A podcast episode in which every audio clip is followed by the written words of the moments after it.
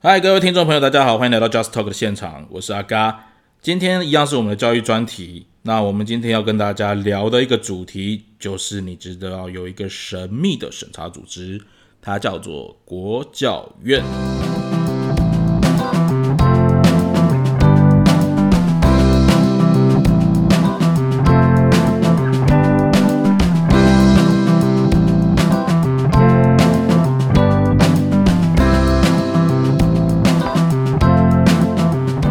在我们台湾哈，它有各式各样的审查机构啦。那最有名的就是，比如说像新闻啊，有 NCC 啊。那有时候啊，刚好在台湾哈，我都有时候不知道说，我们号称很民主啦。那这些审查机构其实也没比别别的国家来的少。那这些审查机构呢，美其名叫做审查把关，实际上呢，就是一种政治运用的工具。哦，当你的支持者喜欢你，而且支持群众很多的时候，就说你在把关啦。那当人家不喜欢你啊，或者是你的支持者很少，讨厌你的人很多，就会认为这是一种滥权哈。所以在审查机构里面工作的确是一份苦差事。那我们今天聊的主题哈，就是国教院，它的全名叫做国家教育研究院，它的前身有一个大家比较熟悉的名词叫做国立编译馆。那可能跟阿嘎同一辈的朋友就会听过这个词哈，因为当时我们就是用国立编译馆所编的教科书，俗称叫做部编版哦。我是最后一届的学生啊。那下一届之后就是九年一贯嘛，开放各家出版社自己编撰教材，那学校就进入了选书这样的一个新形态的教育环境。那国教院其实它包含了其他单位哈，比如说以前的国民学校教师研习会啊、中等学校教师研习会、国家教育资料馆等等。它的主要工作其实包含了我国的教育研究、课纲制定、教科书审查，还有教育品鉴测量，还有相关教育政策的研拟跟制定。我们可以说哈，在教育部底下，它其实就是一个幕僚核心单位。可是对于教育现场，阿嘎更觉得他就是一个实际背后真正有影响力的引舞者。我们在前几集的节目里面有跟大家聊过课纲这件事嘛？吼，那课纲就是课程的纲领跟纲要。简单来讲，就是告诉大家，国家在面对我们的教育养成阶段里面，或者是我们现在说的十二年国教这过程当中，他认为人民所该学习的基本内容，这就会牵涉到。国小、国中、高中指这些学习内容当中所需要学习的知识点，或者是学习方式，以及要考试的核心内容、核心指标。那像这几年比较谈的就是素养嘛，吼，就是素养带着走能力啊之类的。那课纲同时其实也是各家出版社在编撰教科书，还有设计相关教案时候所需用的一个参考依循的一份指引。所以帮大家统整一下哈，这个过程简单来讲，就是国教院把课纲制定完了之后，各家出版社根据课纲来编写教。教材、教科书，然后再把这些内容送到国教院，由国教院来进行审查评估，各家的内容是不是符合他们所制定的课程纲要。那经过一连串的评定跟审查，哈，过程有很多的来来回回修正啊，甚至会有理论上的驳回程序。那经历过千辛万苦通过审查之后的教科书或者是教材，国教院会给予一个审定字号，那老师就会根据这些有审定字号的教科书来成为选书的一个依据。那选中的教科书就变成那学期学生所学习的主要教材内容。啊，国教院的业务其实就像阿嘎说的，它有其他很多的面向。可是我们今天的主轴就会 focus 在课纲制定和教科书审查这件事情上面。那我们一开始来科普一下哦，课纲修订的背景。那它其实可以追溯到一九九零年，那时候阿辉北啊，就李登辉当选中华民国总统的时候，他为了要应应解严后的社会需求，由当时的郝贝贝，好就是郝柏村内阁提出了一个一纲多本的教育政策。你没有听错，是郝柏村内阁提出来的哈。那他最主要的目标都希望各级学校的教科书不再受限国立编译馆，而可以由别人一起由各家教科书来写不同的教科书版本内容。那教育部那时候就着手制定台湾高中的课程纲要，那成为教科书的编写依据。课纲这个名词就是这样子来的哈。所以那个时候只要社会上面有相关的需求，大概每三年就会进行一次修订。那比如说大家熟悉的九年贯课程，它从民国八十九年发布站纲之后。在民国九十二年到民国九十五年三年之内就修正十次，然后很有趣的是，那个社会科哈，他在九十二年一月修正那个站纲之后，在九十四年八月又再次的发布。那说了这么多时间，就是告诉你一件事啊，反正课纲就是个多变的内容啊。不过阿嘎觉得这也是合理，毕竟教育现场就是为了时代的因应而改变嘛哈。那学生的学习内容跟培养的能力一定会与时俱进。可是就像我上一集说的啦哈，唯一不变的就是老师嘛哈。老师拿到教师证之后，就不再去调整自己的教学方法，不去研究教学内容。那你可以听听看哦，课纲改了这么多次，结果老师都不变，你觉得这是多恐怖、多可怕的一件事情啊？哦，那除了与时俱进之外，其实每一次的课纲调整都跟政治有很大的关系啊。哦，你不信你自己想想看哦。我们平常很少听到课纲的存在嘛。那教育现场的老师，你不信你可以去问问看，很多老师还不知道课纲是由国教院所制定的。甚至阿嘎之前也有分享过哈，有些老师连课纲是什么东西都不知道，隐牙病都不在哈。那可是只要每次到了选举哈，或者是之前比较有名的就是高工课纲的争议事件啦，那其实背后都跟政治有关。我们再来简单的回顾一下，比如说现在很多人都读过台湾史嘛，那其实以前的课本是没有台湾史的哦。那台湾史其实是民国八十四年是连战那时候当行政院长的时候他们所提出来的，你没听错是连战？那民国八十四年预计提出来，然后预计在民国八十八年实行，那我们称为八八课纲啦。那那一次的修订里面其实是台湾史第一次变成独立的单元，不然之前都只有中国史。那在民国八十六年的时候，我记得那时候教育部长应该是叫吴京吧，哈，吴京那个时候提出了一个叫认识台湾系列，他是第一次把跟台湾有关的社会、历史、地理放到国中的课程里面。只是那时候这套认识台湾教材，哈，就有引起社会上的争议，大家觉得他可能有些台独意识啊，或皇民化的史观。那后来政党轮替换到陈水扁主政的时候，台湾史就变成独立的一册，并且脱离中国史的范围，然后预计要把明朝跟清朝并入世界史。那主张学生的学习应该从本土的历史开始学起，哈，这样的设计改变引起当时社会很大的争议，所以这个课纲修订就被暂停了。嘿，对，就是停掉啊。啊，后来换上一个教育部长，大家可能就有听过他哦，三只小猪杜正胜哦，杜部长哦，他重新修订相关的课程内容，被称为九五战纲。那因为那个时候的九五战纲也没有完成修订哦，相关的历史教材内容在修订之后。原本预计在民国九十八学年度执行啦，那就称为九八课纲。只是这份九八课纲里面，哈，有一个很大的争议，就是它修改了很多跟中国有关的字眼。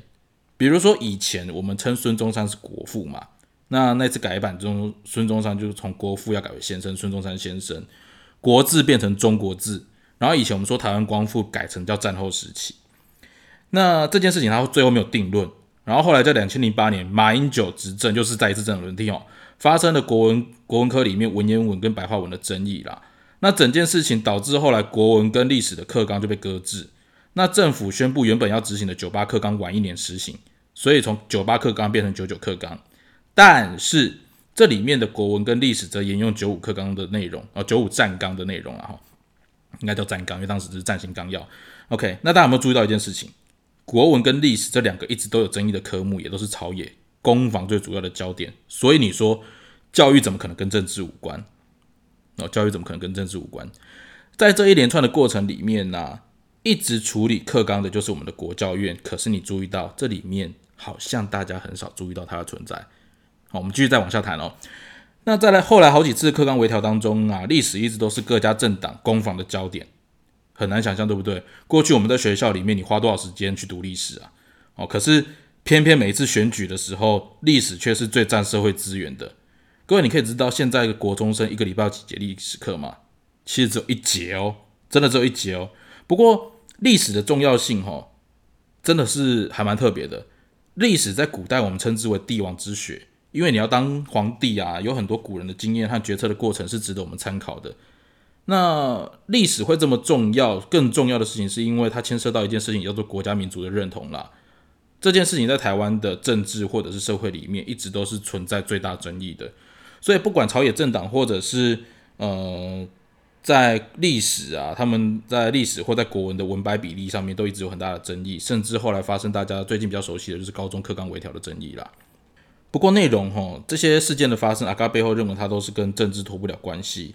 因为我觉得，其实，在课纲上面做文章，就是培养自己下一代势力最好的方式。那不管课纲怎么调，一直都是政治人物的角力场。那这个角力不会停止，这场戏也还会一直演下去。那关于课章课纲的争议哈，我们未来还有机会再细谈这里面的内容。不过阿嘎讲到目前为止，你有没有听到？我好像都在讲课纲的调整跟改变。可是大家不要忘了哈，课纲的调整工作是国教院的工作，而国教院在教育部底下呢，他的立场跟他完成的教育理念，常常会需要多方的制，常会面对多方的制肘然后从我刚刚这样介绍过程里面，就会发现到，所以也有发生过之前主持十二年国教的教育研究委员呐，因为理念的关系而离职哈。所以我们可以看到，其实国教院在面对这么多的不同的想法、不同的立场，有他们为难的地方。但是我们话又说回来哈，进了厨房就不要怕热。国教院制定课纲啊，出版社去编撰教科书，这个过程就是各方角力，或者讲白一点就是作秀的舞台啦。那大家有没有发现，在整个社会讨论的氛围里面，你却很少听到大家在讨论国教院？你很常会听到，呃，可能大家会讲教育部长啊，或立法委员啊，或审议委员啊，甚至还有拿教科书出来当标靶哦，在记者会上面公开批评的。可是这过程当中，你很少听到有人在检讨国教院。所以我说，国教院是最大的引武者，并没有错哈。身为国家最主要的教育主责机关，对于自己所制定的内容，以及对社会产生的冲击还有影响这么庞大，却经常都是沉默不语的那一个，你觉得合理吗？我们来聊一个哈国教院的鸵鸟心态。呃，你知道怎么样用一句话就让国教院高潮吗？哦，它其实答案很简单，就四个字，叫以审代编。各位听众听好，以审代编。就是用审查代替编撰，国教院最怕人家说我就是用审查代替编撰，为什么呢？我们来看一下哦，因为我前面有说，前面各家出版社根据课纲的内容去编写课程内容和教材内容，最后都要送进国教院审查。那国教院的审查过程里面，它的标准经常是不一致，甚至有时候是让人啼笑皆非的哦。你知道我们现在一零八新课纲它？的标榜的特色就是老师可以根据他教学需求去调整调动课程的内容，但是国教院甚至连这样最基本他写在课纲里面的规范，他都没有办法遵守。啊，刚刚举几个例子给大家听听看。首先哈，我们先看到哈，在课纲的修订过程里面啊，那些参与的专家学者，不管他立场是怎么样了哈，但至少他对于教育都有一定的程度的理想性，或者是说他们一定的愿景。可是我们前面几集也提过哈，学校老师面对课纲的态度，采取的是。一成不变，能不变就不变，以不变应应万变的态度。那讲好听一点，就是因为我们刚前面讲过嘛，课纲变动的太频繁，那这样改来改去，我也不知道你要改到什么时候。那讲实在一点，其实就自己懒得备课啦。我要准备会告早，都不随便玩。哦，所以出版社也大部分了解会有这样的一个习性，所以出版社在编撰教材的时候，刚开始他们会在课纲的规范底下，尽量去贴合老师过去的教学惯性。那我们可以简单的说，就是把理想跟现实之间的磨合，国教院是把这个责任交给出版社去处理了哈。不信你可以到现场去问问看，有多少老师实际参与过，或是有听过国教院举办的课纲说明会，或者是课纲教学所办理的相关的教育训练或教育研习啊。不过当然了，有很多老师是连这方面的资讯也都懒得去听了，这不在我们今天讨论范围内哈。只是国教院的宣传力道不足，这是大家都了解的事情。那我们说它审查标准不一的地方还有在什么地方哈？比如说，呃，我之前拿一零八课纲里面改变最大的社会课来做举例。首先是一样的内容，但是它面对不同的出版社会不同的标准。我们拿历史里面有一个很有趣的例子哦，比如说现在的二年级的国中二年级历史，其实它删去了非常多的内容。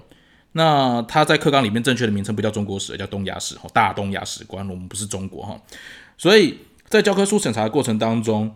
有一个片段，就是我们在讲中国上古史里面，儒道墨法九流十家，大家有没有听过？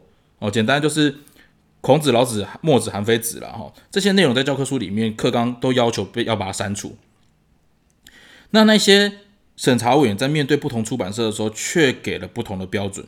有些出版社是一个字都不能出现，那有些却是让他放水放在旁边的补充编栏里面就过关了。那你会认为这是编辑能力不足所导致的吗？答案跟你想的很不一样哦。那些审查委员，你知道他在审查过程里面，他面对某一些出版社，他说你儒道墨法这放在课本里面万万不可啊，仿佛老子、墨子、韩非子、孔子会在你写到这几个字的时候爬起来跟你讲说：“哎，唔当阿那些啊，切尔西啦。”你知道那个审查委员他回复给那些编辑的理由是什么吗？为什么为什么不能写儒道墨法？是因为呃，老子在他的活着的时候，他没说他是道家；孔子活着的时候没说他是儒家；墨子没说他是墨家；韩非子没说是法家。你听这个理由有多愚蠢？你不要怀疑哦，这真的是我们教科书审查过程里面课纲委员呃，应该说审查委员给的回审意见呢，这是不是很好笑，小到爆炸吧？然后你再想看哦，如果它的结果是导致说，哎。有些出版社是一个字都不能出现，可是有的出版社却可以放在编栏或旁边的补充内容里面。你一定会怀疑是不是编辑能力不足。可是这里面各位听众，这里面产生第一个吊诡的问题：课纲改变这么大，不就是希望有一个全新不一样的教学风貌吗？那既然如此，为什么国教院还可以接受这样取巧的行为？然后我在访问实际现场的编辑之后，他拿出国教院的回审意见。前面我刚刚有讲过嘛，他是说啊，老子没有说他是道家嘛，这些好笑的意见之外，当初其实他们也有想过放在旁边的补充辩论，可是国教院坚持不可以。可是当成书出来的时候，偏偏别人可以放，那你让这些守规矩的编辑实在不明白，我到底要遵守你的课纲还是不用？哦，那我们说到课纲规范哦，有一个也是蛮好笑的内容啦。那在国中教育现场哦，有一家出版社，他邀请当时去参与课纲修订，就是。写课纲的老师哈来担任他的编撰委员，这件事情其实是合法的。结果你知道吗？当初去编课纲的委员，他所写出来的课本内容被审查委员判定不符合课纲。各位，这件事情你不觉得蠢到爆炸？规则是我写的，结果我写出来的东西，你跟我讲说我不符合规则，那 到底谁才真正不懂规则的那个人啊？那我们再来看一下啊，比如说课本的撰写方式，社会科课本哈，它在审查阶段。审查委员大力的要求你不能放标题，不能放表格，要避免知识零碎化。可是你有没有想过，这些设计其实是过去老师教学上面最需要，而且帮学生整理重点的方式？因为毕竟这些孩子他们现在国小是从旧纲上来的，到新纲阶段里面有很多东西读书方法他们还不是那么样的掌握。那 anyway 没关系，你既然这样要求了，那我们就这样照做嘛。可是结果出来的时候，就是。又有一家出版社可以，然后另外两家出版社不行。然后我们再跟你分享更扯的，各位有机会去翻一下国教院的社会科课纲哈。其实社会科课纲里面总共有分三类啦，就是地理、历史和公民。那其中呢，公民科有明确的要求，你不能用过去传统的方式来编写教科书。什么叫过去传统的方式？就是过去的公民会把公民呃会把课本分成社会、政治、法律、经济四个主题。那每一个年级或每一册有一个明确的主题做撰写，比如说来讲，你可能一年级学的就是社会，二年级上学期学政治，二下学法律，三年级学经济，哦，这样之类的内容去做编写。那一册你很明显就知道有一个主轴，可是，在新课纲里面，他明白要求你不能这么做，也就是你不能单一册是单一册的主题是一个，比如说你不能二年级上学期只讲政治，二年级下学期只讲法律，这种写法是不行的。那这个规矩跟这个要求，在二年级教科书出来的时候，教学现场跟出版社就爆炸了。为什么？哈，我跟大家简单介绍一下。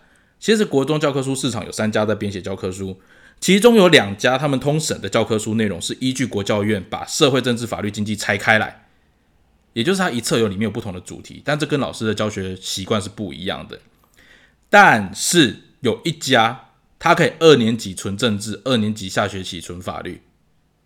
你知道另外两家看到这样的情形内容是完全不能接受，因为老师会选谁的版本，这个直接拿出来，大家就你连任何宣传都不用做了，因为老师非常的懒，老师非常的不愿意改变，而有一个版本就是他们的救星，因为他都没改没变，所以你课纲根本就是玩假的嘛，这句话不能讲出来，可是大家都知道，可是偏偏另外两家出版社这样被要求啊，所以他们就跟国家院提出质疑，你知道国家院的说法是怎么样吗？国家院的说法是，你不要管别人怎么写，我们个别只审你们个别的教科书。至于他们的教科书通审，就是符合课纲规范。那他们怎么符合课纲规范，你们不需要了解。听众朋友，你听到这部分，你觉得你可以接受吗？其中肖维利让这修吧，这两家出版社，我跟你讲，当然不符了。甚至哈，他们把那一家就在市场上面，呃，纯政治跟纯法律的，他跟老师介绍。我们家的课本就是纯政治、纯法律，这份广告文宣拿去给国教院，结果国教院说什么？你知道吗？那只是他们的广告宣传效果，我们管不到。我们相信老师都会看书，对，老师都会看书，老师看到的就是上政治、下法律。结果国教院说，他们的想法应该不是这样。老师如果有够聪明，应该会知道。干，你把想法交代给现场的老师，你知道？这个审查结果导致市场上面发生一个很大的改变嘛，就是那一年的选书，那一家号称标榜自己完全没有改变的教科书，它拿到将近七成的市占率，这是在国中教科书选书过程当中从来没有发生过的事情啊！这背后我们可以说老师便宜行事啦，或者是老师选书的一些惯性。可是对老师来讲，我也没有错啊，我选书就是明明白白选了一本通过国教院审查的教科书内容啊，你不能说它不符合课纲啊。所以，当教学现场所有人都知道这本教科书跟过去没有不一样的时候，只有国教院认为它就是写的不一样。那另外两家跟着新纲逻辑去走的时候，老师的选择就很明白了嘛。呃，老师的选择就很明白了嘛。那当选举，呃，应该说选书啦，因为选举像选书一样嘛，哈。选书结果出来的时候，一翻两瞪眼，七成市占率，一家独占。这两家教科书非常不甘愿啊，就去问教科，去问国教院这件事情哈。那国教院就说啊，你不用担心啦，会考会还你们公道啦。各位听到这边，你有没有发现一件很关键的重点？其实国教院他知道有一家出版社没有按照他们自己所定的规范来研拟相关的课程内容，但是他让他们通过了，然后他们又无法自圆其说。这摆明了一件事情，就是。其实国教院的角色对于教育现场的改革是一个有理想的单位，他本来就不应该放任这种事情去发生。那后来阿盖有机会去访问到那一家，就是号称不用改变的教科书编辑，哈，他很明白的告诉我，公司的政策就是要求不改变，然后用旧有的方式去跟国教院对赌，反正国教院不敢让任何一家不通过。各位，你公家机关的手法让人家如此的看破。是不是也告诉大家，其实你只要敢跟政府对干，他终究也是必须要妥协的。那你那边所说的教育理念、教育改革，不就是一场空话吗？就像这这么多次的课纲改革争议，国教院永远都是龟缩在墙角的那一个，在审查的时候摆出高高在上的姿态，可是面临教育现场的时候，你又噤若寒蝉。这种永远把自己放在最有利的位置来做审查的工作，你真的放心我们国家的教育研究规划交给这样的一个单位吗？课纲的推行、教育的改革，其实都不是一件容易的事。但是，当你身为国家最高教育研究机构，却如此像政客一般的穿梭在每一个教育现场跟教育改革的路上，而面对真正该改革的教育师资，比如说师资改革，理由他却给大家说，因为大学自治，所以我们无法影响师培生的训练过程。而面对现场老师跟不上课纲的改变，他回应这是教科书上应该要负起的责任，或者是由未来新测中心、大考中心透过会考、透过职考这些大考的考试去真正告诉老师，考试改变了你的想法，你的教法也该改变了。反正有太多的理由，太多的借口，太多的推卸责任。我们只看到一个想要进来厨房里面拿到手花招，却不愿意面对厨房的燥热，不愿意面对料理出来的结果好不好吃，不愿意面对客人真实的需要。这样一个身心未成熟的青少年，满口理想抱负却没有实际做法，敢管敢说却不敢负责任。这样的单位到底想带给我们教育什么样的一个示范？到底想带给我们一个什么样的态度的展现？还是说这就是我们政府处理事情的态度？永远都只挑对自己有利的内容，永远都只挑对自己有利的立场。该负责的时候都是别人的事，我有做就可以。那接下来一百一十八年新课纲又要即将开始规划，我们继续看这个国教院会去玩什么样的新把戏。